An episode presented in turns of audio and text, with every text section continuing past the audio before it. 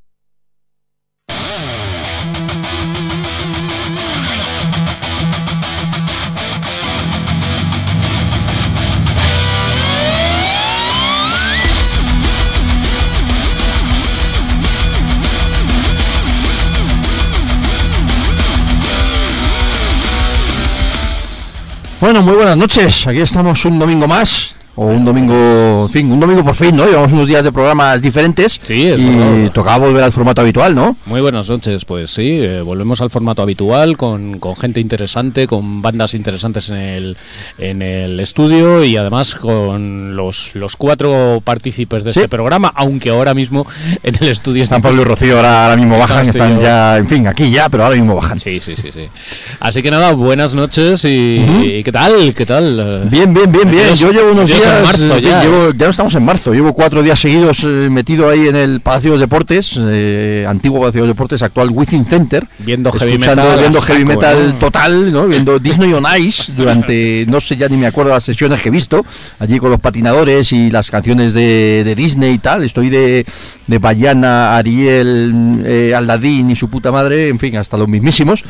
Pero bueno, me he aprendido un montón de canciones que no me acordaba. He recordado un montón de cosas que veía con mi hija de pequeña y ahora ya no le gusta ni a ella. De hecho, fíjate, fue mi hija y me dijo, Frozen, ¿qué mierda es esta? Ponme otra cosa, que esto ya no me gusta.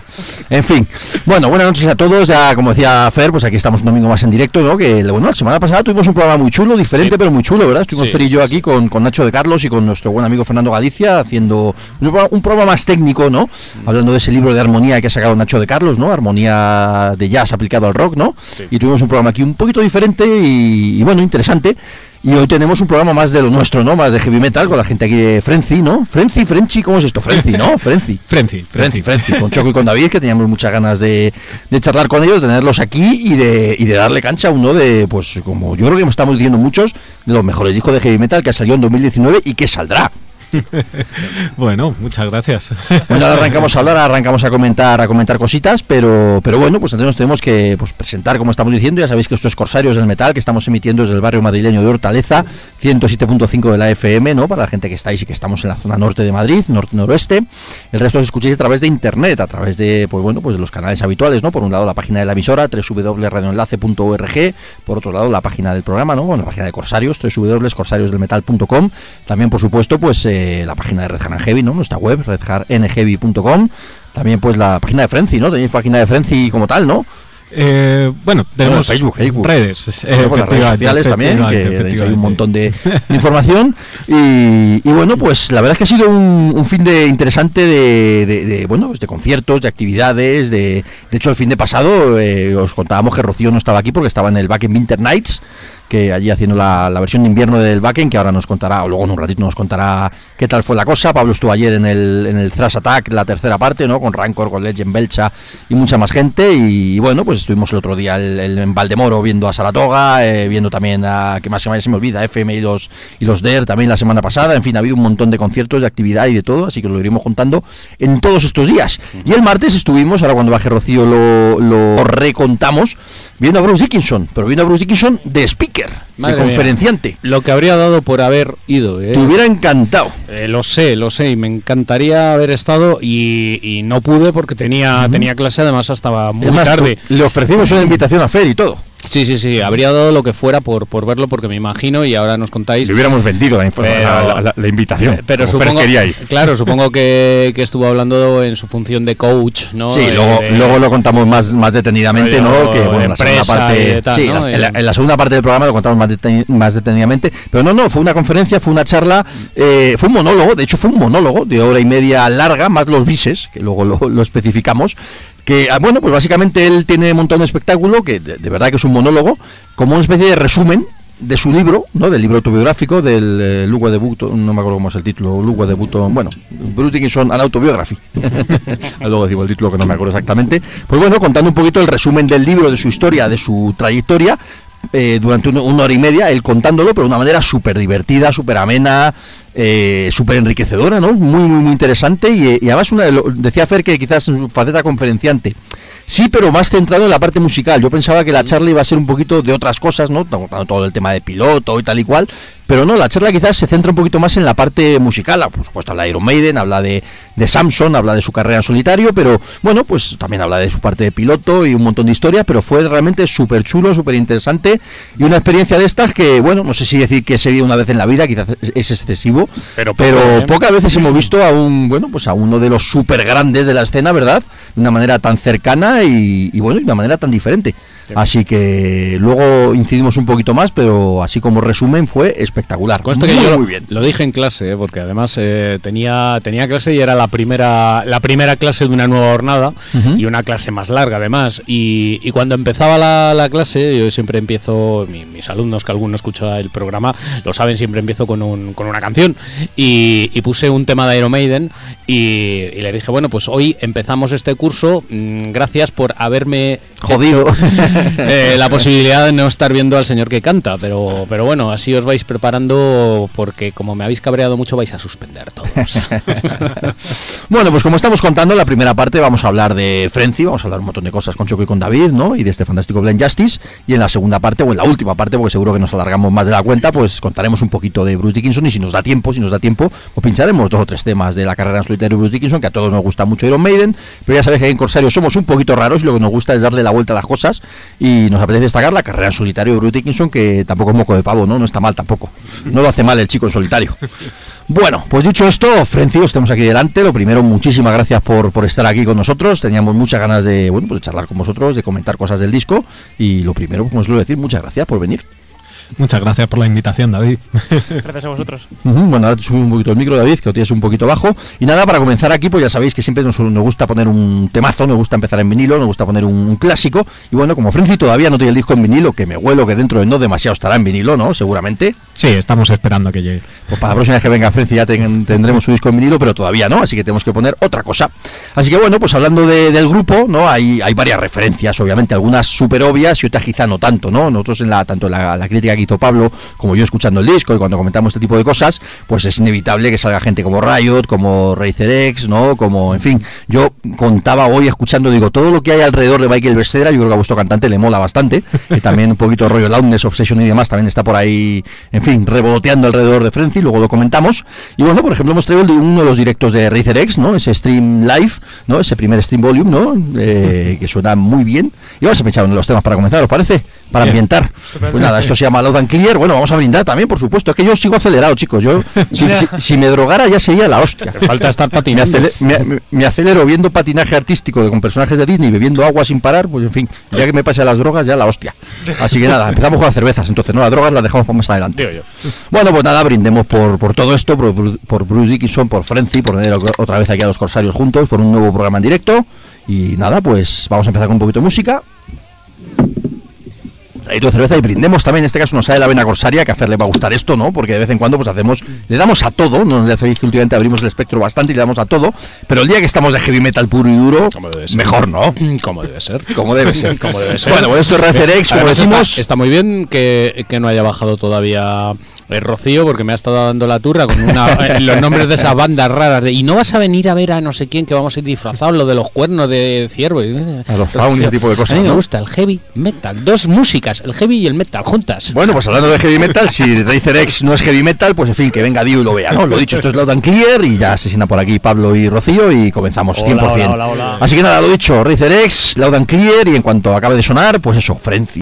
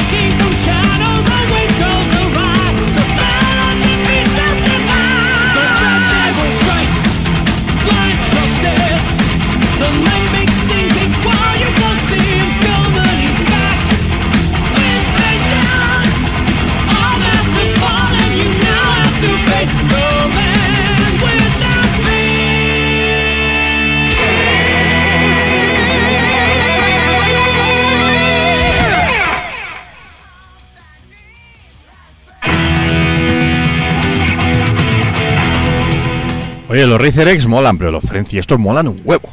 Que viene, que viene empastaba las dos cosas, ¿verdad? Sí, verdad, verdad, hemos enganchado. Y lo que le decimos, antes que no habéis llegado a la presentación, decía No, yo que, lo- a que uno de los referentes claros de, de, de Frenzy eran Racer X, no nos equivocábamos, ¿no? A No, tenor de lo escuchado, ¿no? A tenor de lo escuchado, doy fe que no nos equivocábamos. Pablo, ¿cuál es tu micro? Que subimos un pelín. Riroriro. El Five y el de Rocío. El mismo. Ah, bueno, sí, porque ahora mismo estamos ahí, os juntáis, os juntáis ahí. No sé.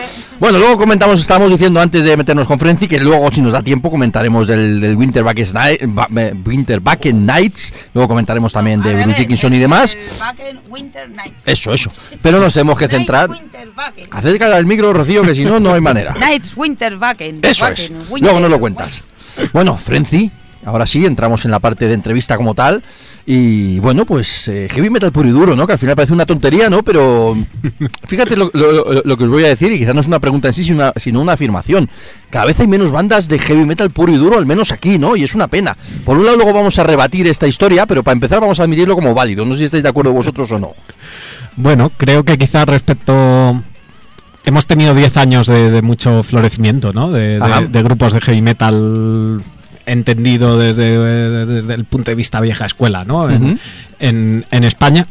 Que, que era un poco inexistente durante cierto tiempo, ¿no? Y, y de repente ha vuelto a haber movimiento y ahora como que se está ralentizando otra vez, ¿no? Sí, quizás ahora están saliendo muchísimas bandas, además, como siempre decimos la frase, porque es cierta, ¿no? Alucinantes en todos los estilos, pero yo soy el primero que, que- que creo que en heavy metal se está dando un paso atrás.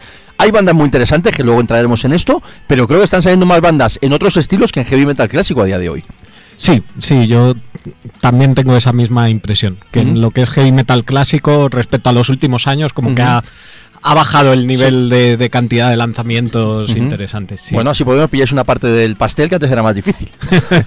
bueno, dicho esto, oye, presentar vosotros mismos o presentaros vosotros mismos esto de Frenzy, ¿no? Yo, nosotros obviamente ahora hablaremos de todo ello, pero presentárnoslo vosotros. ¿Qué es esto de Frenzy? Bueno, Frenzy es una banda de heavy metal nacida en Madrid en 2015. Eh, llevamos ya un primer EP que salió en 2016 llamado Lethal Protector. Funcionó bastante bien, gustó bastante. Con él hemos empezado a tocar y bueno, aparte del circuito español, pues fuimos a Alemania al Festival Hardetan Steel, que es de la familia Keep It True, digamos, con. Ross de Vos haciendo un repertorio brutal. Me gusta Manowar, no es lo que tiene, me Eh, gusta, claro, me gusta. eh, Yo, yo ahí flipando. Eh, a Holanda, a Bélgica. Entonces, bueno, el proyecto ha empezado a funcionar muy bien. Y en 2019, en febrero, hemos lanzado este primer disco eh, con el sello alemán Underground Power Records. Ujú. Y bueno, ya hemos empezado a presentarlo. Estuvimos la semana pasada en Murcia. Dentro de dos semanas vamos a Vitoria, al Urban Rock Fest, luego a Holanda. Y bueno, ahí están. Ahora hablaremos un poquito más adelante de las, de las fechas o de las cosas que tienen por delante, que son muy, muy interesantes. Pero bueno, Blind Justice acaba de salir y, como se suele decir, ¿qué tal las primeras opiniones, impresiones, comentarios, en fin? ¿Qué os dice la gente? Bueno, la, la acogida está siendo muy buena, ¿no? El, el disco justo salió esta semana, ¿no? Este canal de, de New Wave of Traditional Heavy Metal Full Albums, que para el que le gusta el estilo es un buen sitio para ir oyendo y este no me ha gustado, lo paso, este tal. Pues bueno, ha sido el- de las novedades el segundo disco más escuchado del mes, el tercero en total del, del canal, con lo cual... Ya simplemente a nivel cuantitativo dices, ostras, pues parece que, Que está gustando, ¿no? Y después, evidentemente, a nivel de público recibimos, estamos recibiendo muchos mensajes, muchos pedidos de discos. Entonces entendemos que está siendo, aparte del- de las críticas que siempre dices, bueno, pues hay críticas, evidentemente, salen, no sé qué, y en general son buenas, pero dices el público, que al final es lo que la vara de medir, ¿no? Dices, también está siendo una recepción muy buena, así que estamos muy contentos. Nosotros hicimos un Nostradamus, ¿no? Hizo Pablo en este caso, que fue el que se metió con Cierto. el primero, y ya dijo que, que era uno de los discos de 2019. Yo lo he corroborado después. Sí, sí, yo lo, lo firmo y además, mira, no, no solo por el, por el disco, que luego podemos hablar un poquito más de él y de cosas muy buenas que tiene, que a mí me gustaron mucho. Pero mira, yo me acuerdo cuando tocasteis con Sutagar, Mm. que digamos, a priori, vamos a ver, Sutagar es un nombre grande con un público establecido. Es verdad que si vienen, si están fuera de Euskadi, pues lo que pasó aquí, ¿no? Es heavy metal vieja guardia, lo que va, lo que va a ir a verles. Pero en general, yo diría que quizá mm, no era Frenzy, puede que fuera, uh, también es un público mayor, que, que a priori puede que no esté, digo, yo voy a ver a Sutagar porque me encantaban de chaval, pero Frenzy, pues no sé, lo pone en la entrada, no es lo que es. y tal. Pero la reacción ese día, digamos, ante un público que, que no esté tan metido en seguir las novedades y tal, fue muy buena. O sea, yo. Yo, yo mismo, yo os había visto de, de pasada alguna vez, reconozco que ese concierto creo que os vi en un pounding, puede ser, sí, lo que pasa es que creo que era como pronto y lo típico, entras, saludas, hola, no sé qué, no sé cuántos, tal, eh, no estás al concierto como, como puedes estar de verdad y además yo ahí iba de ocio, no iba de trabajo, ¿vale? las cosas como son. Entonces, os había visto de pasada y bien, pero sin tal. Pero ese día, el día de Sutagar, mm, claramente, y yo y a mí el primero, ¿eh? Mm, Boquiabierto, o sea, decir, muy bueno, muy bien. Y luego, sensación refrendada por el disco. Mu- Muchas, gracias. Aquella frase que se dice de no parecen de aquí. Pues es que de eso también se podría hablar, quiero decir. Pero eso es por cómo es el heavy de aquí. Es que ahora es heavy, no es Claro. rock español duro de Milicaca, que era lo. ese, ese es el asunto. A mí mismo se me ocurren, no me digáis contraejemplos, que a mí también se me ocurren solo, ¿vale? Pero el, he- el heavy de aquí es un heavy rock, es un heavy rock rockero, heredero de la New Wave, no sé qué, no sé cuántos, tal y cual. No es el heavy heavy. Entendedme, todos Sí, creo que nos heavy metal bien. Claro, no es el heavy metal vuestro, ¿no? Pues se puede decir también, no es el heavy metal de Frenzy, ese es el heavy metal de verdad. Que a mí me, gusta, que a mí me gustan los dos. Vamos a poner etiquetas como suele decirnos y ahora ellos nos, nos matizan, nos definen como ellos quieran, ¿no? Pero desde el principio yo creo que eh, hemos hablado de use metal 100%, para quien sepa de qué estamos hablando, yo creo que es muy claro que la influencia es use metal total y aparte tenéis un rollo de, de hard and heavy, que nos gusta a nosotros mucho ese, ese, ese detalle de hard and heavy, con ese puntito técnico, elegante, eh, jarroquero también, con muy buenas melodías, ¿verdad? Con un rollo guitarrero eso del es, es Red or Die, que luego comentaremos sobre esto, que también pues también tiene un puntito en esta banda, ¿no? Yo creo que un tal Ingui Mastin, por ejemplo, también tiene cierta influencia, y el Ingui Mastin más bien músico o compositor que guitarrista, me refiero, ¿no? Yo creo que por ahí van un poquito los tiros. Decídnoslo vosotros, ¿cómo os definís vosotros mismos que sois los protagonistas? Bueno, desde el primer momento el concepto fue hacer algo en, en una onda americana, en efecto, el, US Metal, y entendido ampliamente. No entendido como el eh, solo únicamente US Power o tal, sino que queríamos abarcar pues desde unos Alcatraz o tal hasta Racer X y pasando por por todo lo intermedio, ¿no? No queríamos únicamente estar haciendo zapatilla todo el día, digamos, por entendernos, ¿no? Entonces, en ese sentido, siempre yo tenía muy claro, digo, o sea, eh, somos muy heavy, pero también nos encantan White Snake y nos encantan tal, y eh, ese sentido de la melodía que tienen. Ocios por en solitario, Sí. también es algo que creo que se refleja bastante por ahí a nivel de rifeo. Ese Ultimate Sin y tal, que es súper melódico. Exactamente. Y, y es que el heavy metal tiene que tener esa melodía, ¿no? A mí me parece que, que casa. Que es lo que le hace también grande, porque si fuera todo el rato taca, taca, taca, taca, pues no. Pero así captas más, es más atractivo. Exactamente, al final oír un disco en el que empieza el doble bombo en el primer Toco, minuto, que en el nuestro lo hace. es lo que mola. Claro, o sea, que hay, hay que tenerlo y los dos primeros temas tienen doble bombo. Pero después empieza y ahí, bueno, yo creo que es el primer disco en el que toco que haya, creo que hay cinco temas que no hay doble bombo, cuatro o cinco temas que no hay doble bombo, ¿no? Y digo, coño, digo, me estoy haciendo mayor. sí, sí, también nos pasa, ¿no? También pasa eso. No, pero bueno, eso, esa, es la, esa es la historia, ¿no? Musicalmente un poquito los eh, podemos eh, meter a Frenzy en ese saco que estamos comentando, luego ya digo, vamos profundizando. Y por otro lado hay otro concepto que os define súper bien, y es el tema de los cómics, ¿no? A nivel de Correcto. letras, concepto, portada, por supuesto, que ahora incidimos más en eso. Pero bueno, quizás de esas dos curiosidades, Use Metal, por decirlo así, Use Metal hecho en España, me refiero, y, y tema de cómics alrededor de todo esto, surge una personalidad bastante peculiar que no hay, que en este caso, pues no hay muchas bandas haciéndolo, y vosotros pues tenéis ese puntito que os diferencia. Sí, sí. La verdad que lo de los cómics fue una idea de, de Rubén Salvador, el antiguo batería, principalmente. Y porque estábamos empezando, ya teníamos la música de cuatro temas y decimos, ahora hay que ponerse a hacer las letras. ¿Por dónde tiramos? Y, y dice, joder, pues este tema, ¿por qué no sobre Venom, el cómic, tal, no sé qué? Y digo, anda, coño, tal, no sé qué.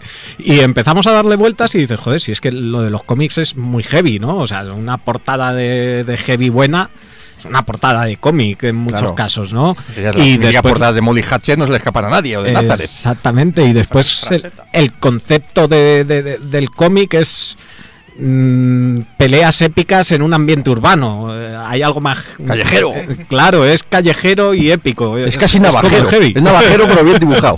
Claro, entonces el, el- el heavy metal tiene mucho de, de eso, ¿no? Entonces, cuando te pones a escribir una, una letra sobre ello, joder, dices, ostras, es que aquí salen conceptos super heavy y después hay La profundidad. heavy metal del metal Claro, hard ¿sabes? O sea, exactamente. A mí de todas maneras me pareció, o sea, y me, me encantó el, el libreto del, del disco porque, bueno, pues te, te mete en él y me parece un disco además, y yo estos adjetivos la verdad es que los, los, los guardo para, para Queen Rights y demás bandas, quiero decir, me parece un disco muy inteligente, quiero decir. En cuanto a que está trabajado, no es toma mis canciones, ala, y tienen un dibujo, que te lo pases bien. sino que está muy bien. Me parece, por otro lado, como muy arriesgado, porque ha salido fenomenal. Pero eso podía haber sido un horror. No, no sé. Sí, sí, no. El, el tema del libreto, de hecho, ha sido un- una guerra importante que he estado librando por ahí. Porque, de hecho, tuvimos un primer eh, artista trabajando en ello y no, no funcionaba bien. Y acabé dando con este chico, Mike Mora. Él es dibujante de cómic profesional, tiene una tira en una revista de México y después tiene un, un- un montón de ilustraciones que decía, joder, digo, esto me encanta. Digo, voy a hablar con él y después el tipo resulta que encima le gusta el heavy metal. Y fue empezar a hablar con él y decir, ahora sí que tenemos al tipo indicado. Ahora nos entendemos. Exactamente, y, y hizo unas ilustraciones que son, que son brutales, que ha merecido la pena el trabajo de... Claro, yo me tiraba con él por, por emails, vale, esta es la canción y esta es la letra y te la traduzco para que la tengas bien, tal, no sé qué, y va, estos son los arcos argumentales que he pensado de, sobre los que he basado un poco el tema. Entonces, claro, él manejaba bien el idioma y, y era como, vale, he pensado esto y me pasaba un sketch y lo pasábamos después a tintas y luego a coloreado.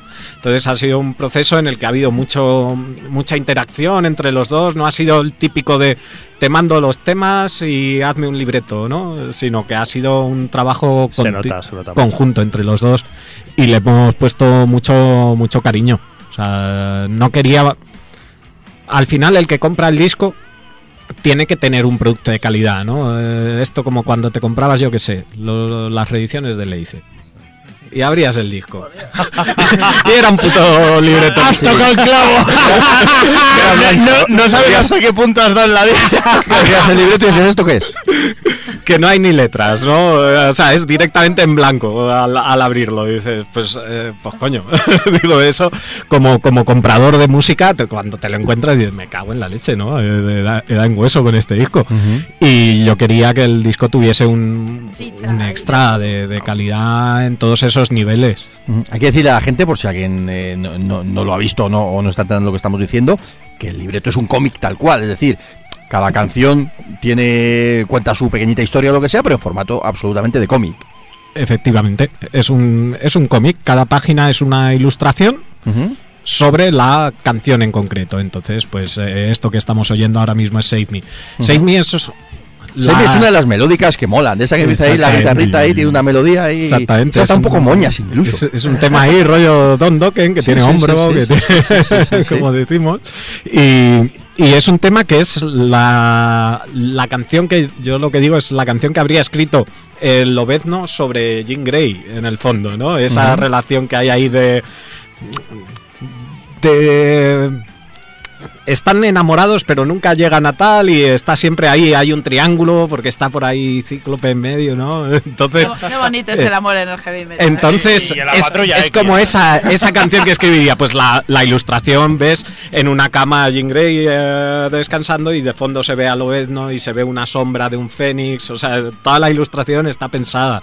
Y bueno, y después llegó Javi Pastor y puso esas letras de fuego, ahí, bueno, es que la ilustración esa mola. Oye, una, una- con esto que estamos diciendo también, ¿no? Que también para decirle un poquito a la gente, pues yo, yo sí me entero, y ahora lo explico, pero a lo mejor la gente no se entera demasiado de los nombres que estamos diciendo. Quiero decir, esto es familia Steel Horse y ahora eh, extendemos sobre esto. Quiero decir, esto empezó con Steel Horse o incluso con Death and Road mucho antes, ¿no? Porque estamos hablando de Rubén Salvador, de Javier Pastor, de, de Ángel Choco y demás. Y bueno, pues aquí hemos estado hablando, pues eso de, de Steel Horse, de Maverick, de Frencia ahora, de Death and Road en, en sus super eh, comienzos, calibre cero por otro lado. ¿Se, eh, ¿se puede hablar de familia Steel Horse de alguna manera o a lo mejor es demasiado? Bueno, yo creo que fuimos una... Willy, que tenemos un poquito un- perdida la pista, pero también. una claro. serie de músicos que teníamos muchas ganas de crear, ¿no? Y, y- y sacamos adelante muchos proyectos y, y ahí seguimos algunos todavía en la brecha siguiendo con ellos. Sí, digamos que es, es el pasado que, que hemos tenido y yo creo es la primera banda seria en la que yo he estado. Y, y una etapa en la que, bueno, lo hemos pasado tremendo. Voy a nombrar a Wild, que también entraba dentro de la familia de la familia. Steelhorse, pero bueno. Bueno, retomando un poquito, volviendo un poquito a Frenzy, otra de las curiosidades es que tenéis a un cantante americano que imagino que vive aquí, ahora me lo cuentas porque la verdad es que ahí no me no, no tengo esa información, pero cómo canta el cabrón. Cuéntame de este tío, quién es este tío y de dónde ha salido. Pues Anthony salió de la misma familia. Eh, me lo presentó en su momento Javier Gordillo, batería durante una época de, de Wild. Eh, porque estábamos eh, ahí Javier Dara, Javi Gordillo y yo componiendo unos temas, no sé qué, y, y dijo, ah, pues tengo un amigo americano que canta que te cagas, no sé qué, y yo, joder, ¿y por qué no te lo traes? y se lo trajo y hicimos muy buena conexión y eso al final no llegó a nada. Y bueno, en el momento en el que Steel Horse, eh, Jorge Cortés dejó la banda, eh, yo dije, ostras, yo conozco a un tío que canta muy bien. y le llamé y, y se unió a Steel Horse. Después grabó el disco, no llegó a salir, etcétera. Bueno, ahí se quedó eso en el limbo. Y como tenemos muy buena relación, pues dijimos, oye, que vamos a seguir con una banda nueva. Por supuesto, ¡pum! y, y desde entonces ahí, él vive aquí en Madrid. Sí, él se vino hace ya 10 años o por ahí a España. Y, y aquí está muy contento. No tengo yo el placer de conocerle, ya le conoceré. O creo que Sí, lo conozco, a lo mejor sí, pero no me acuerdo. bueno, oye, como decía yo antes también, y seguimos un poquito con el cantante, aparte de que el tío canta de cojones, porque es espectacular como canta, y bueno, pues ahí nos remitimos al disco de Frenzy y al EP, ¿no? Al, al Protector, que también canta acojonante. Creo que hay una referencia de fondo del señor Michael Bestera bastante clara, ¿no? No le tenemos aquí a Anthony para que nos lo cuente él, pero contárnoslo vosotros. ¿Cuáles creéis que son lo que os ha contado, lo que pensáis vosotros que son poquito las referencias de, de Anthony en este sentido? Bueno, Anthony es un loco total de, de Skid Row. O sea, creo que esa es su, su referencia total. de, de hecho, lo de Michael Cera le dice, ¿te, te has dado cuenta alguna vez de que te pareces un montón en la voz a Michael Cera? Y dice, ¿seguro?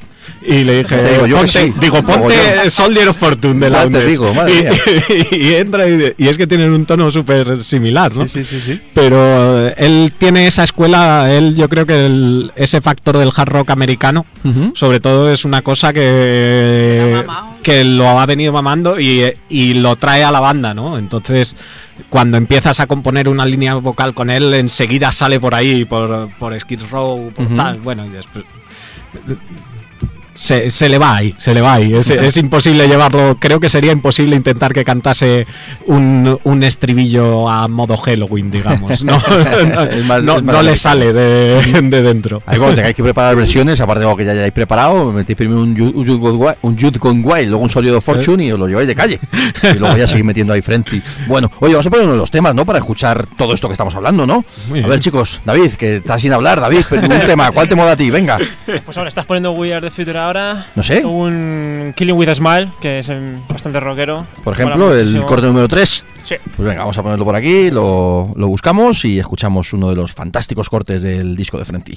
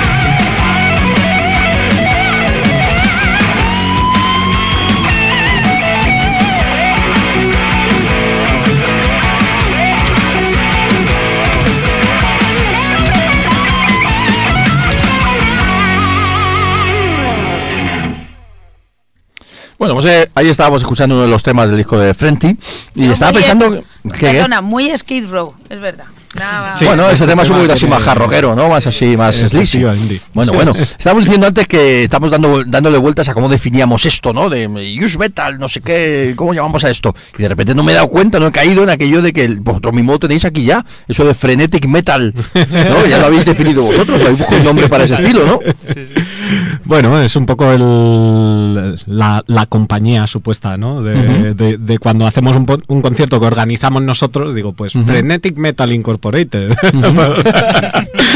por decir eh, por decir algo, pero pero sí que es cierto que la, la música tiene eh, en general muchos cambios, mucho tal, es bastante frenético de, de escuchar. O sea, el nombre nos gustaba mucho. eh, uno que fuese un nombre corto. Me gustan los nombres cortos porque los carteles se ven grandes. ¿no? Tú ves a Dio en un cartel y, y no podía salir en pequeño, o sea, porque eran tres letras. Entonces, y, y después porque eso, realmente dices, coño, es un nombre que para una banda de heavy frenético, pues...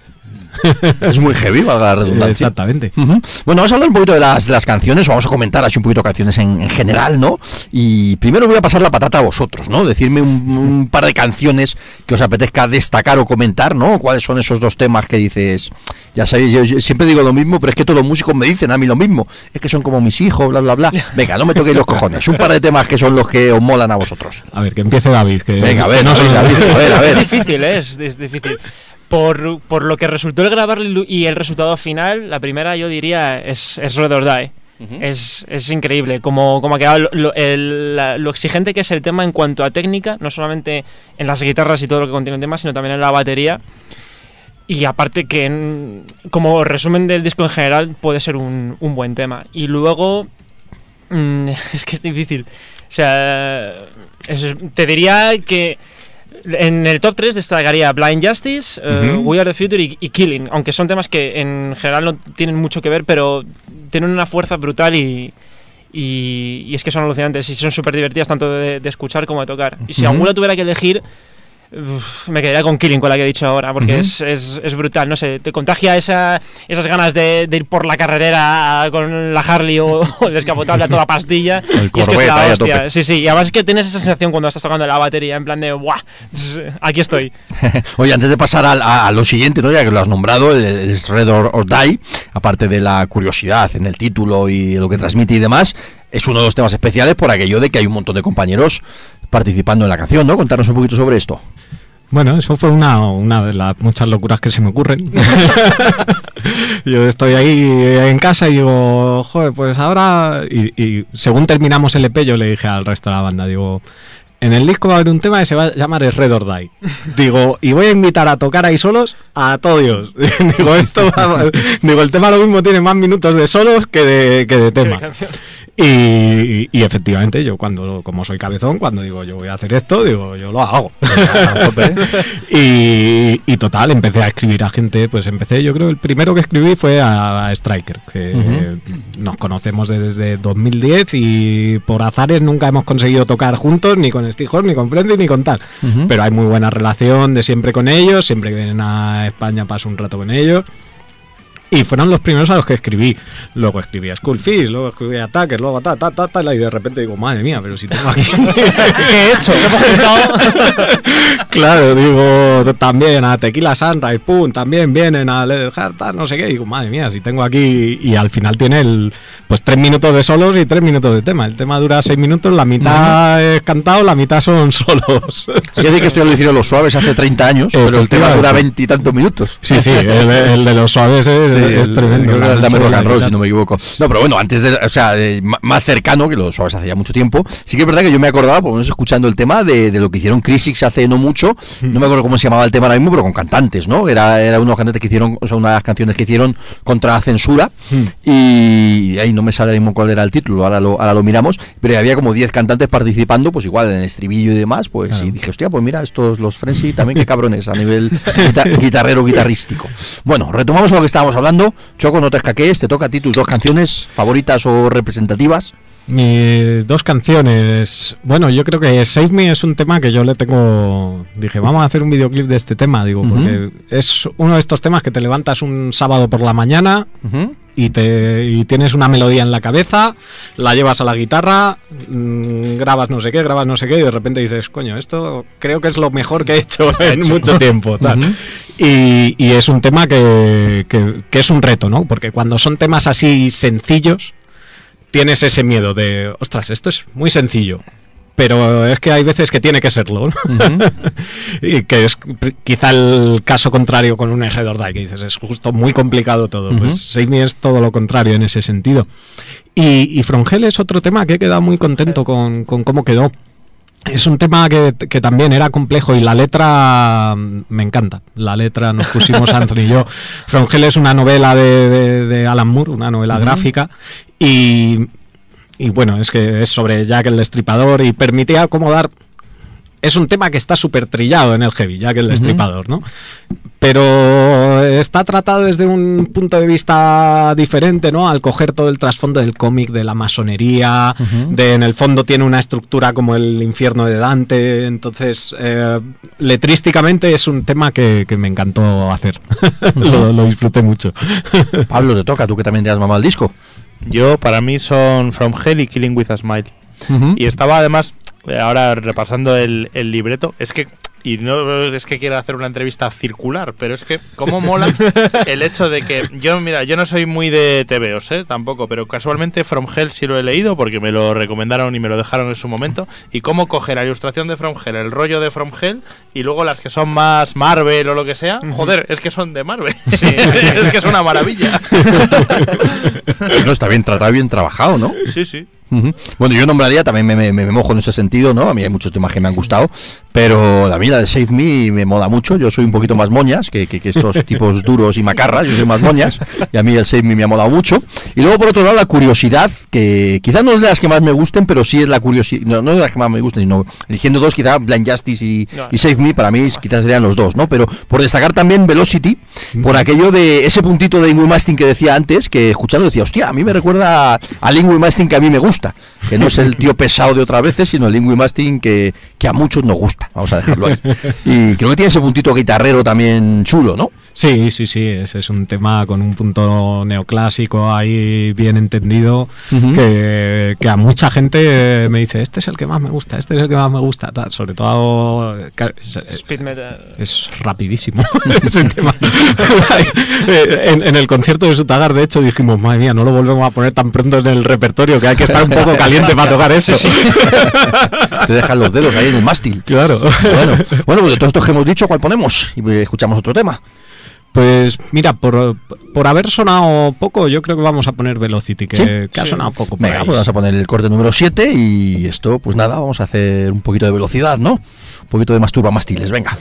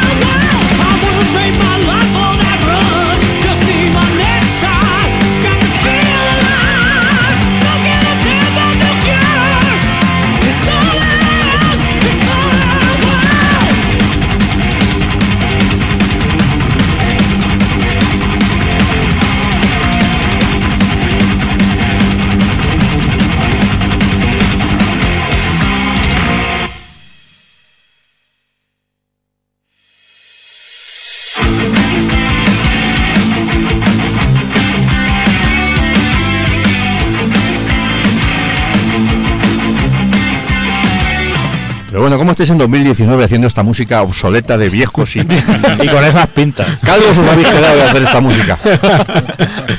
Calvo, de mover el pelo se, De mover el se pelo, cae. mira, se cae. A mí no me ha pasado, pero se me ha puesto blanco, blanco, blanco, blanco. Bueno, otro día que mm, retomamos un poquito lo del principio, Rocío, el señor Brudí solo tenía el pelo blanco y todo orgulloso, además él dijo, lo de mm, lo de teñirse es una mariconada. Aquí eso de teñirse es una mierda. Aquí no, Y que si si todo está blanco, pues vez me blanco. lo tiño, lo haré de morado. Que se sepa. Como las viejas que se tiñen mal, joder. ¿Qué pasa? Seguro que le queda fenomenal. Brudí es lo que sea. Bueno, oye, hablábamos al principio también de, de próximas fechas, ¿no? Que tenéis ahí varias presentaciones, bueno, varios conciertos chulos, ¿no? Esa pequeñita gira con Hitten, ¿no? Por ahí os vais, os vais a hacer las, las Europas, también con muchos buenos amigos de, de Hitten. Concierto dentro de poquito ahí en Vitoria con, con Muro, con Bonfire y tal. No está mal ese cartel, ¿no? Tiene buena, tiene buena pinta. Pero he hecho un poquito en falta, ahora me comentáis sobre esto, eh, ojo, pero he hecho un poquito en falta, que ahora me lo decís, la presentación en Madrid, imagino que está en mente, ¿no? Sí, la presentación en Madrid la tenemos el 17 de mayo. El 17 de mayo, que es el, el día previo al Pounding Metal Fest, que es un viernes, en la, en la We Rock va a ser. Y nada, he aprovechado para traerme una, una banda italiana, eh, Vultus Vengeance. Ujú. Una banda va a sacar el disco como dos, tres semanas antes. Tienen un, un EP y dos singles y bueno, de estas cosas que yo me, me emburro y digo, esto lo voy a traer. Como cabezota ya eres, ¿no? Exactamente, digo, o, o cae por Pounding o cae por mí, pues cae por mí, punto. Bueno, bien, bien, bien, bien. Bueno, y el resto de fechas que decíamos, esa, bueno, pues a volver a salir con Hitten por ahí por fuera, lo de Vitoria, en fin, alguna otra cosita. Está viendo movimiento, ¿no? Estáis teniendo actividad. Sí, sí, sí, está teniendo, como la recepción está siendo buena, están empezando a salir conciertos fácilmente y sin, sin tener que forzar demasiado la, la máquina, ¿no? Digamos, yo sé, yo ya he, ya he hecho suficientes fechas de ir a ver qué pasa, digamos, entonces estoy un poco más a, a que me llamen y que pase algo, ¿no? Muchas, muchas veces. Y, y la verdad que está, que está yendo muy bien. Tenemos Valencia, Barcelona, eh, Vitoria, vamos a Holanda, Bélgica, Alemania. Y, y estamos muy contentos con el resultado. Luego ya tenemos Alicante también. Ya para después de verano estamos empezando a cerrar fechas y también va, va moviéndose. O sea Oye, contarnos un poquito. Ah, bueno, Fer, Fer. No, no, no, era un poco en esa línea, festivales en verano o algo. La verdad que nada, Nada. La verdad que nada. Pero bueno, yo creo que es que los festivales de verano para las bandas con un disco cada vez son más imposibles. difíciles, Y a no ser que seas una banda de rock urbano, que bueno, sí, en todos estos festivales de tal rock, tal rock, sí que entran, Vino pero rock, algo como. rock. Claro, pero algo de nuestro estilo realmente en los festivales de verano yo siempre he pensado que, que- que es muy raro, de hecho. Que a lo mejor en, en este que, que organizan en Jaén, ¿no? En las escuelas. eh, el Barcia, las- este, claro, el. Metal. Ah, el Metal, de verdad. es- Sí, a lo el mejor heavy, cosas de más- esas. más sí, heavy. sí, en verano es de lo poco así, que es más eh, exclusivamente heavy, ¿no? La temporada del heavy es como de, de salas. claro, es de. Es de. Tenéis que de que hacer metal actual para entrar en los en el resto de festivales, ¿no? Está bien. Bueno, dejar tocaron en el download, ¿no? Que fue ahí Sí, sí, curioso, sí. ¿no? Alguna cosita ahí puntual sí que ha habido. cuatro de la tarde. Era una hora, bueno, impo- pero- era una hora imposible. Bueno, bueno, pero oye, algo, algo Bueno, hay, que, hay que estar, está Hay que estar, claro. Oye, con- Efectivamente. contarnos un poquito de vosotros que además ya habéis salido fuera, ¿no? Y a lo mejor para bueno, para los paletos como yo, para otra gente que nos escuche y diga, hostia, ¿cómo es realmente la experiencia de salir fuera? ¿No? Hemos tenido aquí, hemos hablado muchas veces con, pues, con bandas que han salido fuera, un poquito de manera pues pequeña, ¿no? Como se suele decir, furgoneta, bocadillo y lata de cerveza, obviamente, ¿no? Ojalá lleguéis al punto de hacerlo a lo Bruce Dickinson, pero mientras tanto, pues como se pueda, ¿no? Por ejemplo, nos han contado alguna vez la experiencia, pues las chicas de Litsis o, en fin, ¿cómo es la, cómo ha sido la experiencia vuestra en este sentido de ir fuera y demás? Bueno, la experiencia, en, mi caso, es, es brutal, ¿no? O sea, siempre, siempre que vas dices, madre mía, qué, qué- qué recibimiento, ¿no? Que llegas y, y mira, el que viene a traerte al aeropuerto, tal, no sé qué, el que viene a tal, y, y- y que dices, joder, qué, qué diligencia. Aquí. Y, y llegas al sitio y dices, joder, qué pedazo de camerino, qué tal, no sé qué. Y dices, claro, si es que aquí tienen eso del Estado Social, lo tienen. y tal.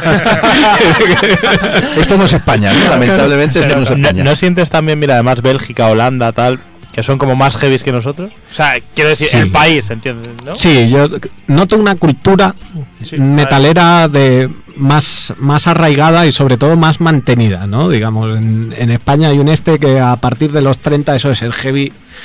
Insinuáis, insinuáis que España no es heavy. Nos han estado engañando todos estos años. Lo siento, Telecinco, pero España no es voy a heavy. cuestionar.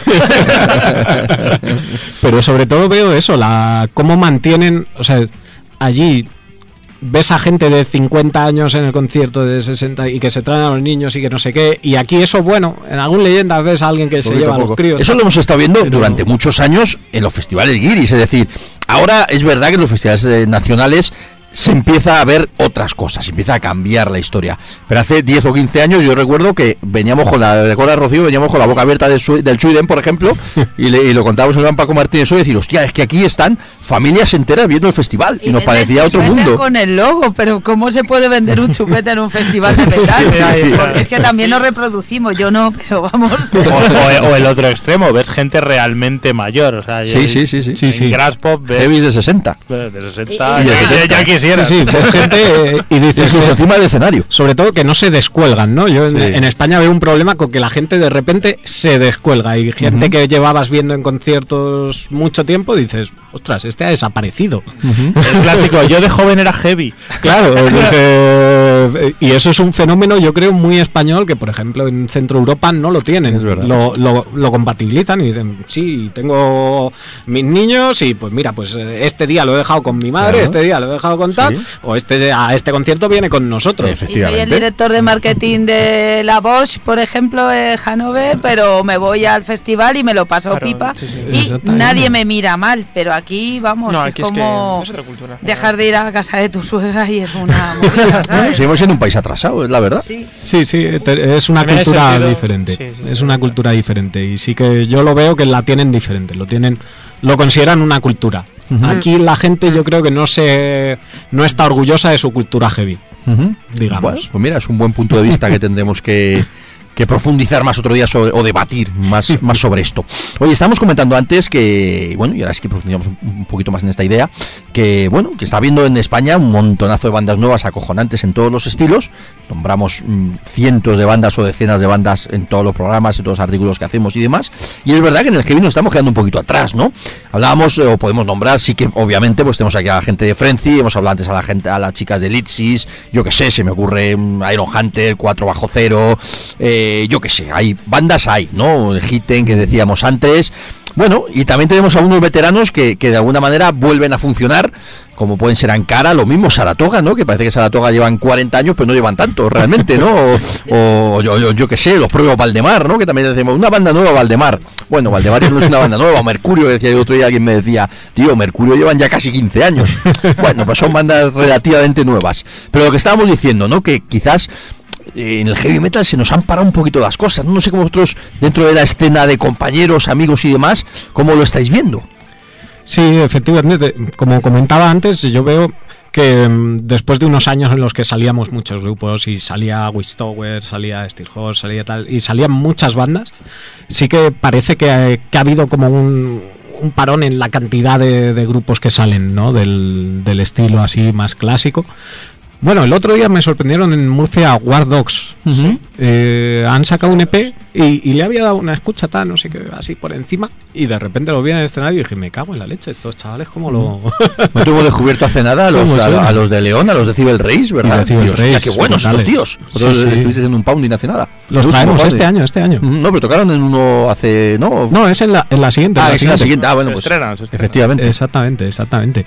Sí, sí, eh, y salen cosas, pero sí que yo noto que salen menos bandas de- del estilo. No sé si es que el ciclo del, del heavy clásico. No hay chicos nuevos, heavy. se, se saturó un poco, ¿no? Igual que el Thrash en su momento se saturó un poquito y bajó un poco el ritmo y ahora está como otra vez recuperando. Pues quizá el heavy ahora está otra vez en un momento de, de contención un poquito y vamos a hacer un. ¡Guau!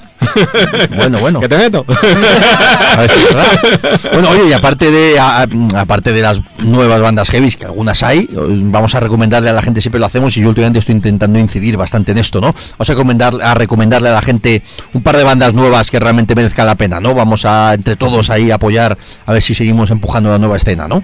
Muy bien.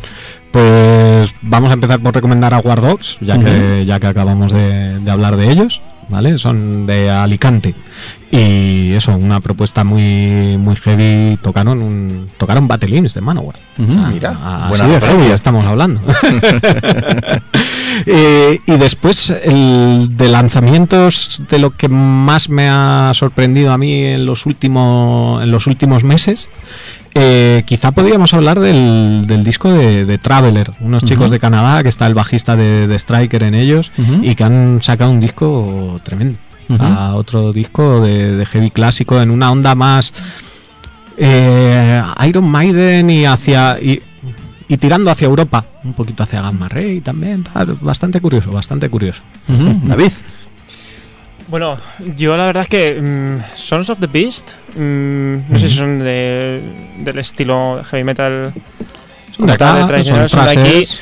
pero también son una banda que también debería de tenerse en cuenta por el trabajo que tienen.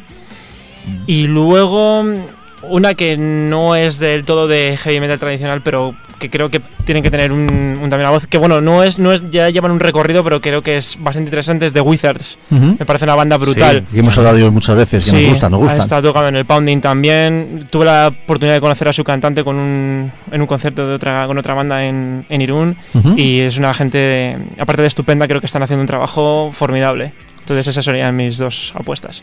Ujú, Bueno, no está mal, no está mal. Hemos ido comentando, digo, para los oyentes que están siempre metidos en lo mismo, que, que hay más cosas y hay bandas muy interesantes en, bueno, pues en todos los estilos, incluso en el heavy metal también, aunque haya menos, pero poquito a poco rascamos y nos salen cosas, cosas interesantes y, y atractivas, ¿no? Y tal. Oye, que, mm, quería preguntar, a, que tengo a Ángela aquí también, a Choco, eh, Maverick, ¿alguna novedad, alguna cosita para, para seguir haciendo cosas con Maverick o ahora mismo está la cosa parada? Bueno, hemos estado un poquito parados porque realmente este disco ha sido mucho, mucho, mucho trabajo. Entonces Javi me llamaba y le decía, sí, la semana que viene miramos a ver. Y me llamaba dentro de un mes y porque ha, ha sido mucho, mucho jaleo, mucho trabajo. Y, y pues hace como dos, tres semanas justo no- se vino al estudio y estuvimos ahí ya mirando, joder, pues este tema estaba chulo, este no sé qué tal, y estuvimos como recopilando las ideas que, que hay compuestas para, para seguir avanzando con ellas, porque sí que es verdad que le tenía un poco abandonado. Bueno, bueno, además eh, Maverick es un puntito más jarroquero quizás, ¿no? Sí, un puntito Finlisio, como se quiera llamar, y oye, pues tenemos ahí propuestas interesantes en marcha. Oye, vamos a recordar el primer, eh, iba a decir el primer disco, bueno, el primer disco, ¿no? ¿Qué cojones? El primer EP. ¿Vamos a poner uno de los temas del primer EP o qué? Muy bien. ¿Cuál ponemos? ¿Cuál ponemos? A ver. Pues vamos a poner eh, Change to Green, Change to que yo creo que es una de las grandes favoritas del, Sí, sí. del público. Vamos a ponerlo por aquí, a ver, que, que lo tenemos aquí en... Lo, lo- lo tenemos que poner aquí desde, desde el YouTube. Y a ver, ¿cuál, cuál, cuál ponemos? A ver, chicos, que me habéis despistado. Change to Green. Change to Green, a ver, que lo, no sé si la tengo por aquí. A ver, a ver, a ver, a ver. ¿Dónde está? ¿Dónde está? ¿Dónde está? A ver, a ver, a ver, a ver. Pim, pim, pim, pim, pim, pim. Vamos a ponerlo, la estoy buscando. Estoy en directo aquí, directo. Que es full, que es Sí, sí, grande. el, el verdadero directo es, el verdadero directo es esto. Bueno, bueno. Pues nada, aquí lo tengo y vamos a escuchar uno de los temas del primer EP. Y esto suena así de bien.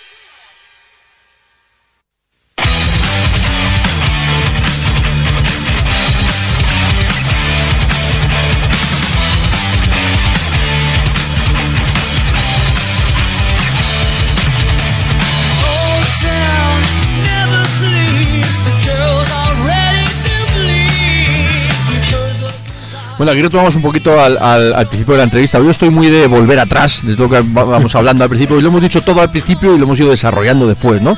Y para ir rematando, volvemos al principio. ¿Cómo molan estos tíos? ¿Cómo mola esta banda? ¿Cómo- joder, es que eh, no- no- no- no- nosotros aquí aludimos mucho al- al hecho ese, ¿no? Es decir, claro que en nuestro país están saliendo bandas alucinantes, claro que está habiendo nuevas propuestas tremendas y bandas que tienen que funcionar aquí y fuera, ¿no?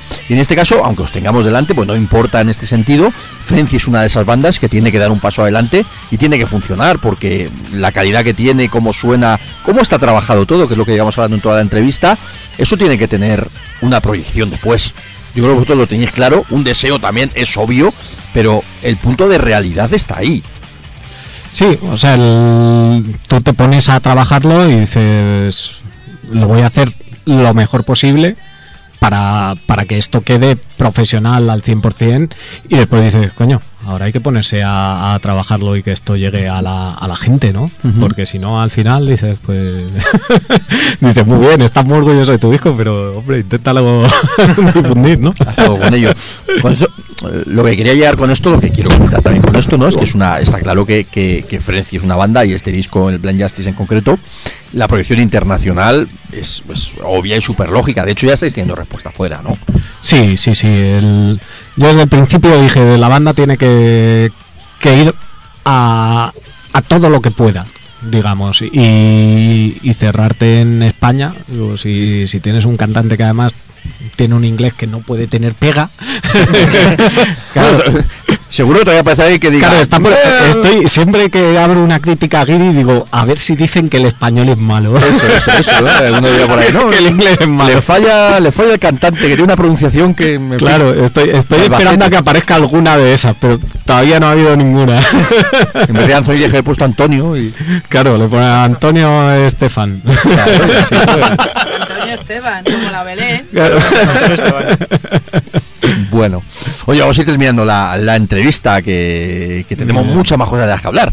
Ya sabéis que aquí tenéis, tenéis la puerta abierta, volveréis, por supuesto que volveréis, pero bueno, por ponerle un poquito cerrojazo a, a la entrevista como tal, que de hecho podéis quedar con nosotros aquí hasta el final, faltaría más. Pero bueno, chicos, ¿qué les comentamos más, Fer, Pablo, Rocío? ¿Qué les podemos decir a estos chicos para ir rematando? O algo que se haya quedado en el tintero. Yo más que a ellos se lo digo a la gente, o sea, que no se eche atrás, hemos hablado de los... Si os gusta el heavy, os puede interesar. Si lo de los cómics dices, uh, no es lo mío, da igual, tampoco es lo mío. Y me con tener tres o cuatro referencias claras que son tan cultura pop que conocemos todos, mm, te va, lo vas a encontrar disfrutable. Mm, yo no puedo más que felicitar y recomendarlo. Muchas gracias. Muchísimas gracias. No, yo creo que es una- un producto muy atractivo y lo que más me ha gustado es el logo ese vuestro. Está para no solo para camisetas, sino para todo. Que contadnos, Es el logo de quién es, a ver. Eso. ¿Y lo de Frenzy, eso qué es? A ver. no, ya sé lo de frenético, metal, Claro. tal y cual, pero Eh, bueno, ¿de quién fue la idea de lo del nombre tuya? bueno, sí, se, barajamos ideas y yo me cogí el primer disco de Razer X y empieza con, con una canción que es una introducción que es eh, Paul Gilbert haciendo barra basadas que se llama Frenzy. Entonces dije, pues esto lo vamos a coger. Y después le dije el nombre y el concepto de banda a Javier Pastor y de repente me apareció con, con este logo. Y dije, pero tío, dice... No, el logo ¿Qué es haces? O sea, Digo, pero Javi, tío, digo, esto es brutal. Eh, porque es un logo con una fuerza, con mucha personalidad. O sea, tú ves el logo a distancia y no se pierde en, una maraña de cartel, en un cartel, en la maraña de logos no se pierde. Y después creo que tienen, o sea, creo que transmite dentro de lo que, de no ser un logo típico, transmite heavy clásico. Sí. Sí, es cierto. Líneas rectas, como explican en el, en el documental de, de Overkill, le dicen, ¿no? los logos, el de Twisted Sister, y, y hacen unos gestos ahí, dibujándolo. El de Iron Maiden y el de Overkill son líneas rectas.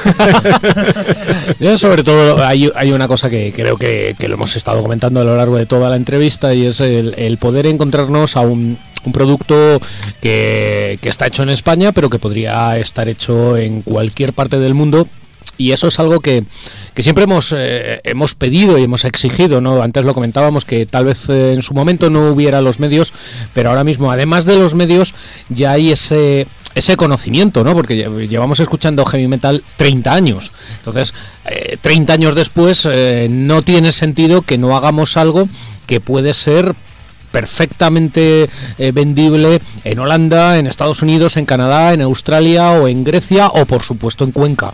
¿no? Y, creo que ese, a- ahí dais en, dais en el clavo. ¿no? Estamos haciendo la entrevista en, en castellano y estamos en una radio en Madrid, pero esta entrevista se podría estar haciendo en Finlandia perfectamente y no habría... O sea, eh, cuando se escucha vuestro disco se rompen esas fronteras, ¿no? Y, de la misma manera que cuando escuchábamos a grupos alemanes o a grupos canadienses o a grupos británicos y estábamos en un pueblecito de España y decíamos, wow, estos tíos que lejos vienen, pues eh, creo que, sería aplicable a la inversa, ¿no? Y, yo me congratulo, me congratulo por eso y ojalá pues esto que estamos diciendo aquí, eh, esa pregunta que yo os decía, oye, ¿y festivales? Pues el año que viene, eh, pues el año que viene vamos a estar tocando en el Hellfest, por ejemplo.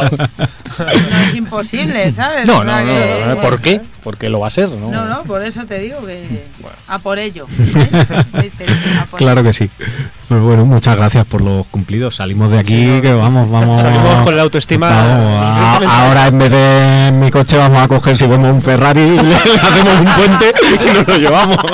Eso es muy español, eso de hacer claro. un puente y- ¿no? A- a- a- hablamos antes del rollo navajero en cómic, pues, pues, Claro, pues ahí, tiene que- ¿no? ahí tiene que salir. Bueno, bueno, vamos a poner uno de los temas para, para cerrar y en este caso, pues ya digo, cerramos la, la- la parte de la entrevista con, con ellos. Por supuesto, ya digo, podéis quedar, faltaría más aquí en la, en la siguiente parte del, del programa, pero bueno, pues daros la enhorabuena, como íbamos haciendo todo el rato, daros las gracias de nuevo por haber venido, porque oye, quiera que nos invitamos, pero no todo el mundo viene, con lo cual siempre se agradece a los invitados que vengan a pasar ese ratito con nosotros. Y para cerrar, yo que soy un moñas, pues quiero poner Save Me, ¿os parece bien? Genial. Me parece perfecto. Muchas gracias a todos vosotros por la invitación y estamos encantados, como siempre, de venir a hablar y, y de partir sobre el mundo del metal. y nos veremos en directo dentro de poquito. Así que, así que nada, bueno, pues lo dicho, muchísimas gracias y esto es Save Me.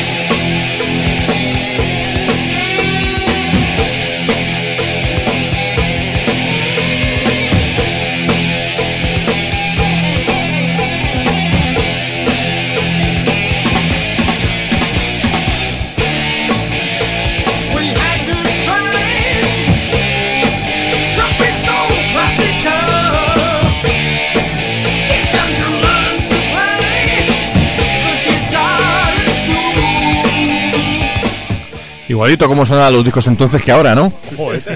Estamos aquí escuchando un poquito de Samson ahí de fondo, ¿no? Para entrar un poquito con, con Bruce Dickinson, ¿no? Ese Head On y año 80, si no recuerdo mal. Y bueno, sonar, sonar no sonaba muy allá. Es eh, por aquello de disco mítico, por aquello de ser los comienzos de Bruce Dickinson, ¿no? Y una banda que, bueno, pues que al final, gracias a, a Bruce Dickinson sobre todo, pues se convirtió en más o menos legendaria, aparte de por ser el que copiaba al, al- al batería de Bella Bestia, bueno, un poquito más bien al revés, pero bueno. Y, y tal, pero bueno, comienzos de Bruce Dickinson. Rocío, el martes lo pasamos bien, ¿no? El martes fue un alucine de tener a Dios a tu lado, pero encima era Dios. Eh, que no soy para tanto. Ah, no, enfrente. Yo es que estaba yo al lado de Rocío, digo, hombre, tampoco es para tanto. Ah, no he dicho enfrente, no a mi Ah, vale, vale, vale. No, has dicho a tu lado. Has ¿A dicho mi lado? Ah, sí. A tu lado estaba yo, Dios estaba Ah, enfrente. verdad, es que ni uf, no tenía ojos para ti, hijo. Ya, todo, la verdad es que no. No, pero fue una experiencia tremenda el tener a una persona tan grande, porque es verdad que es muy grande, por ya no es en plan fan, sino que es una persona muy especial y que se vino a, a Madrid a un teatro como a bajarse al- a, a la tierra y a demostrar que tiene ciertas cosas muy terrenales, que tiene fallos, que tie- y que y que es un y que es un tío, que es un tío muy especial, pues sí, que es más listo que el hambre también.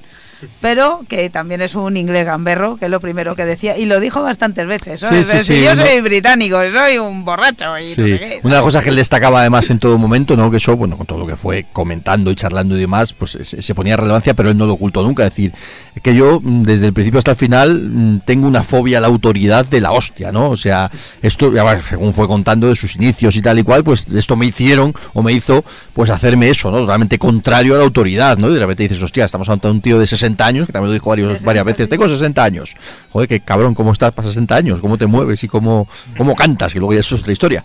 Pero, hostia, con 60 años es un tío, claro, estamos delante de un multimillonario, primerísima figura del heavy metal, y que sigue siendo un tío gamberro y, y con fobia la autoridad, y eso mola, ¿no? Es decir, o sea, sigue siendo un heavy de 60 años, ojo, que no hay tantos, ¿eh? Además, eh, un heavy de 60 años, eh, eso, muy británico, Sí. riéndose de todo el mundo y contándolo eh, eh, cosas muy íntimas en plan del micro para tu lado, Rocío. ¿Eh? Eh, Ay, ay, ay. experiencias eso de su infancia, el por qué. Era, la verdad, era como eh, autoconfirmarse, yo soy así, ¿por qué? Pues porque mis padres pasaban de mí, porque no sé qué, no sé cuándo, que parece como, oh, le- pobrecito. No, él lo contaba porque esto es lo que me ha pasado y así he salido yo. Y aparte de eso, soy británico y ¿qué hago? Luego también fue muy gracioso que, que decía, pero si es que, si, si es que yo soy de pueblo, si yo hasta los 10, ¿qué dijo? Hasta los 20 años así no había visto un porro en mi vida. Y no sé qué.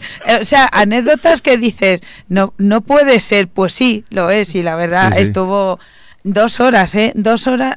¿Cómo se puede estar dos horas hablando? Do- os- bueno, sí, eh, ¿qué os voy a contar, sabes? Pero dos horas Todos los hablando. domingos estamos aquí dos horas hablando. Y si nos dan cuatro también. Pero manteniendo la, la atención tanto Sí. Ah, no, y, y- y lo que nos pudimos reír. O sea, ¿cómo te puedes reír tanto con este que dice? Y este, a ver qué porras cuenta. Pero eran unas anécdotas tan íntimas y tan cercanas y tan graciosas que la verdad Sí. estuvo, a mí me pareció apasionante.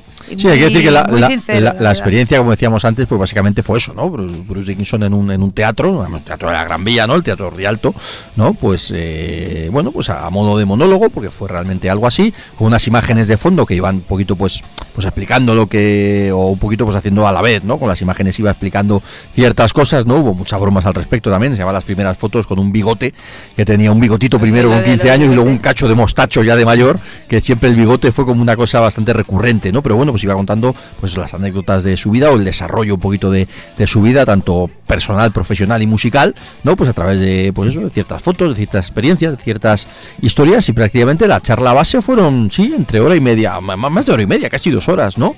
Y fue, repasando creo que todo. una hora y media, luego cortó, se fue y, y luego volvió y estuvo media hora. Porque un luego- bis, hizo un bis. Sí, Zumbi sí. respondiendo las preguntas de la gente. Pero hizo un bis y una cosa que no ha hecho por ahí, por al estar en Madrid, cogió y se eh, cantó sin micrófono ni nada, Hostia, él eh, solo, digo, a capela. parte del Revelations y a mí ya se me caían las lágrimas. Dije, yo me quiero morir. Ayer estuve en Baqueno y te veo a ti y yo mañana no quiero vivir ya, tío.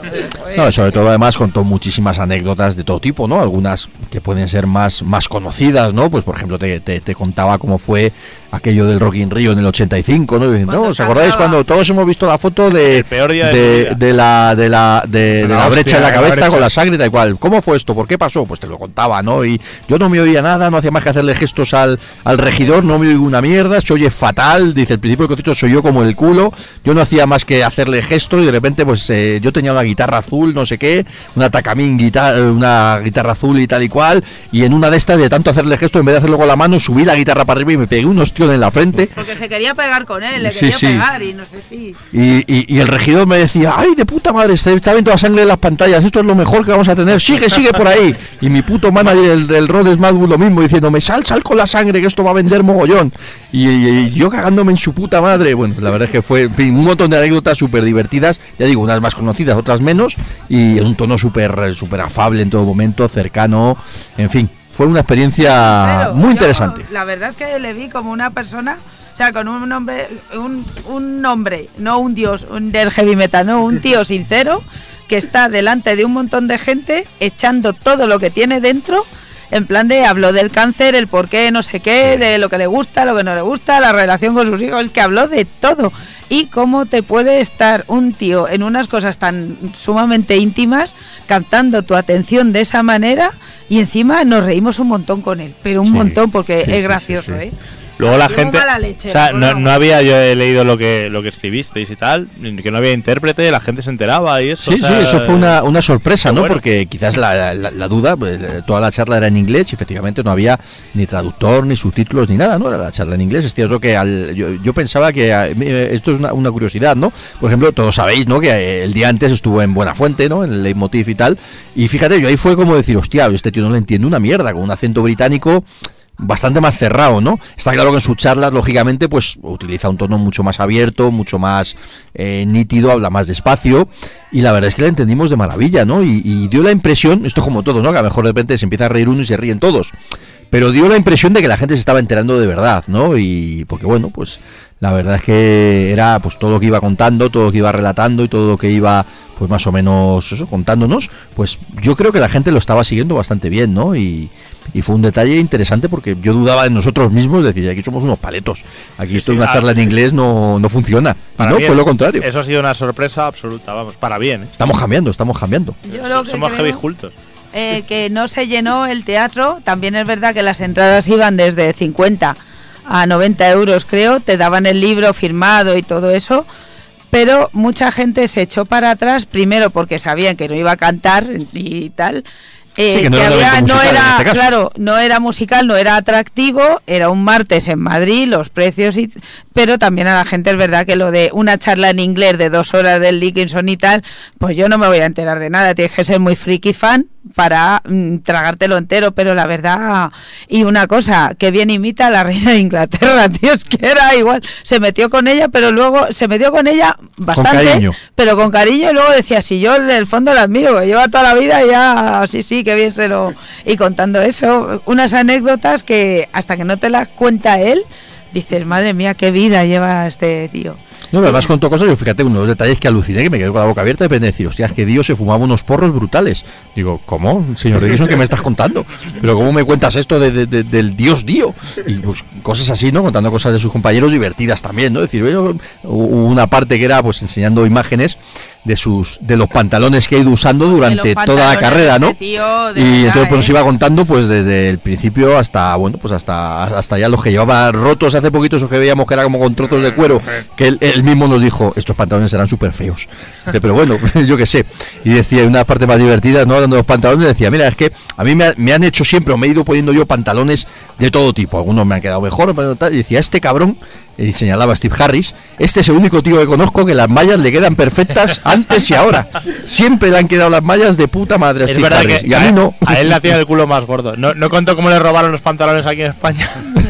no, eso no, no, no lo contó. no nos lo contó. Bueno, hoy vamos a poner un poquito de música, vamos a hacer ese, bueno, pues un pequeñito repaso también rápido de la, de la carrera de Bruce Dickinson, ¿no? Aprovechamos un poquito la charla con lo que hemos contado, pues para hacer también un, bueno, pues un repasito de la carrera musical de Bruce Dickinson, ¿no? Todos conocemos la, bueno, pues la discografía de Iron Maiden y un poquito en general la carrera como tal de Bruce Dickinson en solitario, ¿no? Pero vamos a pinchar algún tema y a comentar alguna curiosidad, ¿no? ¿Os parece? Sí. Empezando pues por el principio, como suele decir, hemos puesto Samson, lo que pasa que, bueno, Samson como curiosidad, porque el disco de Samson, de- bueno, el, el, el Gedón en este caso, se oye bastante mal, las cosas como son. Pero bueno, el primer disco como tal, bueno, ya en solitario de, de Bruce Dickinson, ya es en el año 90, ¿no? Es Status Millionaire, que, que en general gusta mucho, ¿no? Yo creo que además es muy buen disco y que todavía sigue teniendo muy, muy, buena, muy buenas referencias, ¿no? Este disco. Es un gran disco de Maiden. bueno. ha pasado bien el paso del tiempo, ¿no? Sí, está, está chulo. Es, es curioso porque, digamos, hasta la propia letra de Tattooed Millionaire va en plan de, ah, los grupos rollo Moldy Crew, que, eh, que Mm. no, yo soy mucho más sencillo y auténtico. Y es el, y es el disco más hard rockero de Bruce Dickinson, ¿no? Sí, es una sí, cosa curiosa, pero es, es, un, es un buen trabajo. Yo rompo lanza por Samson también, ¿eh? de todas maneras, porque, bueno, tienen... Es un grupo mediano de la New Wave. Mm. No es el mejor, porque si no sería les habría ido muy bien. No es el peor, porque si no les habría ido peor. Está, Mm. está chulo. Y bueno, animo también a ver que está en el YouTube, es muy fácil de ver ahora. Aprovecharon que grabaron una peli de miedo para hacer el, el videoclip de Vice Versa y de, de otro de los temas. No me acuerdo cómo se llama la peli, pero es la típica que te ponen en Movistar en Dark. La puedes ver un millón de veces. Y está, está curioso. O sea, yo, Samsung también, está bien. Hay que decir que Bruce Dickinson sobre la experiencia de Samsung también contó varias cosas, ¿no? Y que básicamente se resume en que eran cuatro chavales que no hacían más que fumar porros sin parar. Los Y- cuatro. Y como decía él, y dice, yo que era un paleto de Sheffield y no había visto un porro en mi vida, estaba acojonado. Se nota en la letra de las canciones, la de me gustaría ser el sillín de ¿cómo es? I wish I would be the shadow. Eh, me gustaría ser el sillín de una niña de colegio de monjas o algo así, de la bici de la niña de un colegio de monjas, no sé qué, qué historias. En fin, cosas de porreros. Bueno, vamos a poner uno de los temas del Tattoo Millionaire, ¿no? Y bueno, quizás el tema título está bastante trillado. Vamos a. Además, tiene bastante que ver con todo esto que estamos contando. El Bonnie 58, ¿no? Tiene bastante bastante nota autobiográfica, si no, si no toda. Así que vamos a escucharlo y a disfrutar con el que fue el primer disco en solitario del amigo Bruce.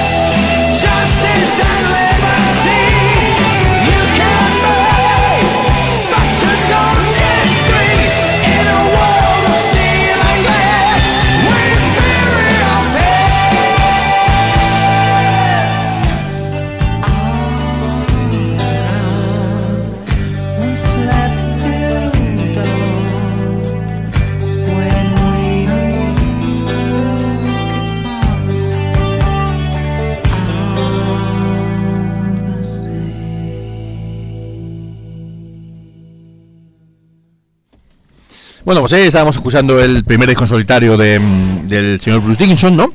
Y bueno, estamos en el año 90, ¿no? Que es cuando salió también el No Prayer for the Time, y todos sabemos también que después vino el Fear of the Dark, y después del Fear of the Dark, pues vino la separación, se salió, se fue de Pero Iron también Maiden. lo contó y, y la También lo contó, además contó muy sinceramente el cómo y por qué se fue, sin ningún tipo de tapujos de ¿Qué nada. Pues que dijo, pues eso, de que llega un momento en tu vida, como en tu vida personal, en la mía y en la de todo el mundo, que dices, o paro, o, o hago otras cosas, o me da. Y puede ser que también, que era, pues eso, la presión, la no sé qué, no sé cuánto, y se tuvo que ir, se tuvo que ir, que luego al final es verdad que lo hemos entendido, pero que aquello fue un shock traumático para todo el mundo. Y dice, ¿y qué hicimos?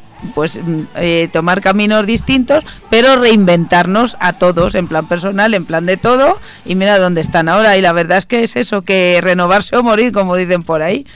Pero claro, nadie lo entendió al principio, su corte de pelo, su salida, su, su, su, su. Pero sí, estuvo muy, muy franco, ¿verdad? Sí, sí, sí, sí. En ese sentido fue muy sincero y, y lo contó en todo, mo- en todo momento. Estuve bueno, a punto de decirle, me hiciste llorar durante meses, cabrito". Eh, es verdad que después de Baby New Wall podían volver hacia atrás, ¿no? O sea, yo, en fin, pues, toda Bueno, mierda eso, ya hemos hablado, ya hemos hablado y hemos hecho varios programas. Estamos en otra cosa. Sí, sí, no estamos sí, en no, Maiden, no, estamos en Dickinson. No, no, no, sí, pero, pero eh, como dice Rocío que se fueron y se reinventaron, pues cuando re- decidieron reinventarse se podían haber reinventado un poquito más para atrás, joder. Reinventarse con picos, lo hemos dicho muchas veces. No vas- ¿Cómo puedes sacar el logo sin picos? Y esas, eso, eh. Se está dejando el pelo largo. Venga, venga, venga, venga, volvemos atrás. Bueno, y estábamos en los difíciles 90 y bueno, pues antes de cortarse el pelo, pues Bruce, Bruce Dickinson también se metió en los complicados 90 con, bueno, pues el que fue, en este caso, el segundo disco en solitario, pero de alguna manera el primero, y, y- y me explico. Eh, Tattoo Millionaire eh, fue un disco que salió, pues bueno, pues un Proyecto. poquito un proyecto personal en medio de Iron Maiden y ya está.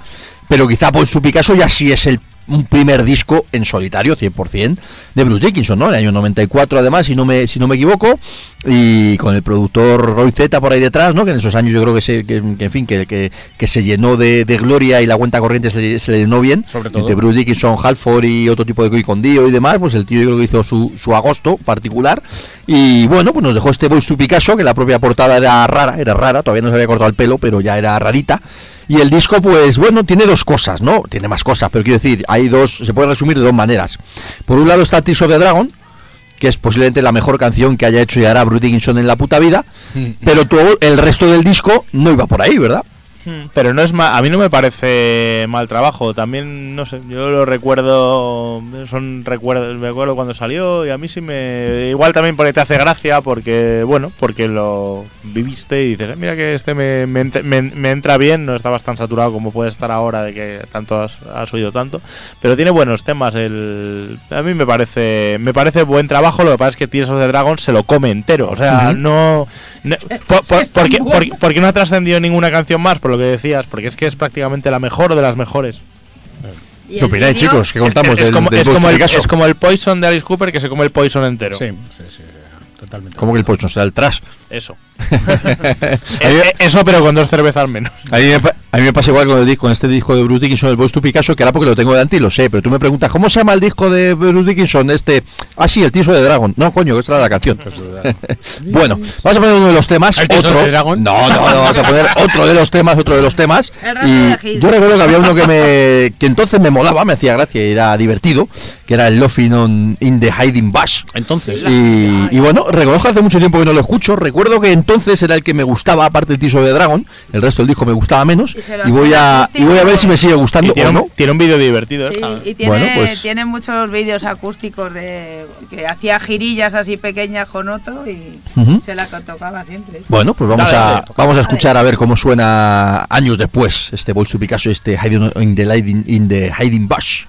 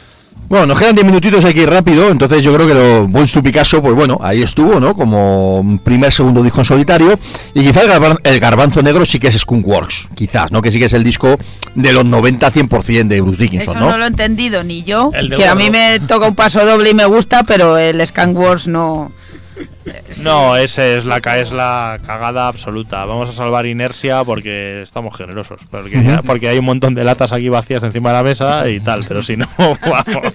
Si no iba al pilón entero. Bueno, pues pasado el, eh, como digo, el garbanzo negro total que es Skunkworks, de repente, ahora sí, nos encontramos con el disco de Bruce Dickinson en solitario, que es Accident of Birth. Esto es otra cosa.